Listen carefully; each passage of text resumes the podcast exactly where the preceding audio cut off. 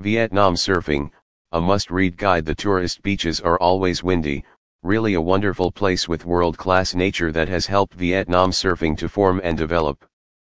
This sport has been introduced to this country for a long time, you can see on many beaches there are many surfers, especially foreigners.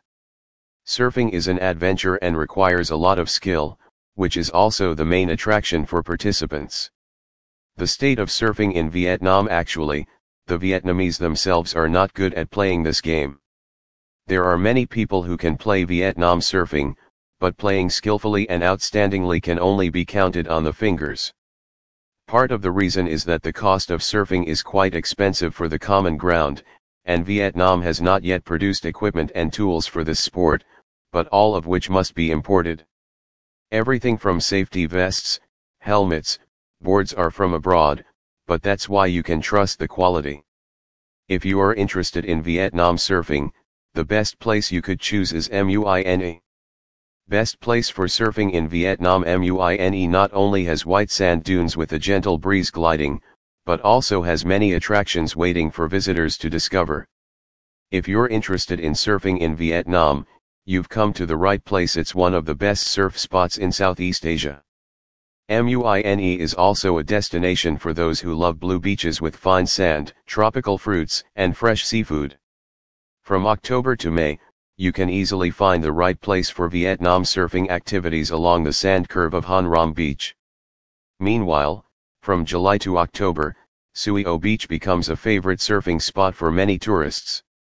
MUINE was once a small fishing village and has grown rapidly over the past 20 years, now being one of the top tourist destinations and surfing in Vietnam because it is so beautiful. The first visitors here in the mid-1990s camped on the sands beneath the canopy of thousands of coconut trees.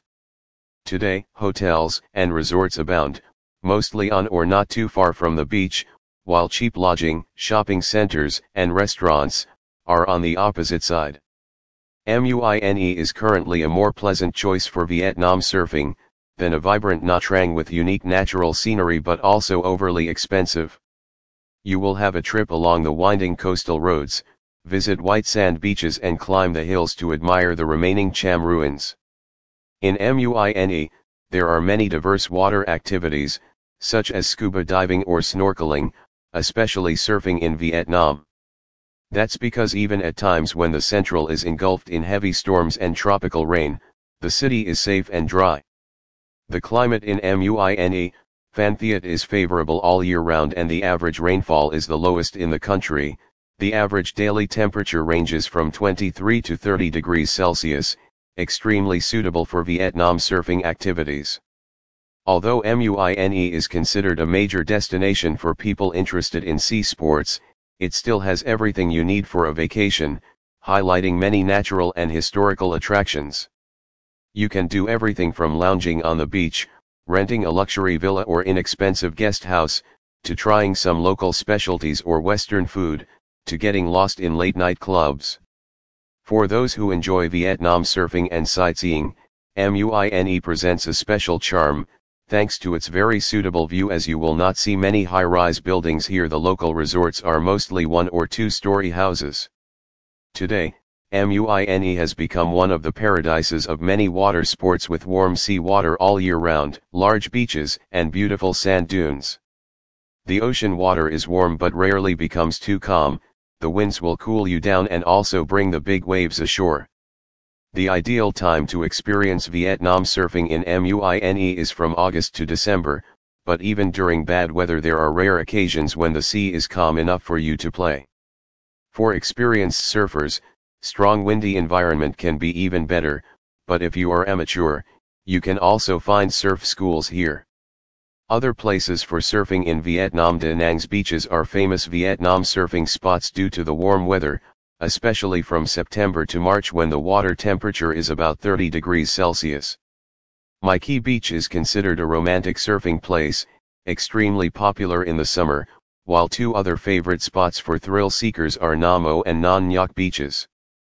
Both are places of giant waves best for surfing in Vietnam, evoking the conquering feeling of the surfers, who flock here from all over to show off their ultimate skills. Nha Trang can be said to be a famous tourist destination with luxury resorts, high-rise hotels by the beach and a variety of delicious and fresh seafood. In addition to dozens of diving spots, Nha Trang also has attractive spots for Vietnam surfing, with strong winds from November to March very suitable to create waves of sufficient intensity. Meanwhile, the coastal city of Vung Tau is also a spot worth a visit. Many experienced surfers have rated Back Beach as one of the best surfing spots, with a length of about 3 kilometers and continuous waves crashing on the shore. Quoc surfing is another option you can consider, with beautiful beaches and high-class services. Above are places for surfing in Vietnam that are highly appreciated, loved by professionals both domestic and abroad. In particular, at these points the service for surfing will be more developed, you can also find schools that teach if you do not have much experience. Hopefully this information will help you have an interesting trip, experiment with Vietnam surfing, and have memorable memories.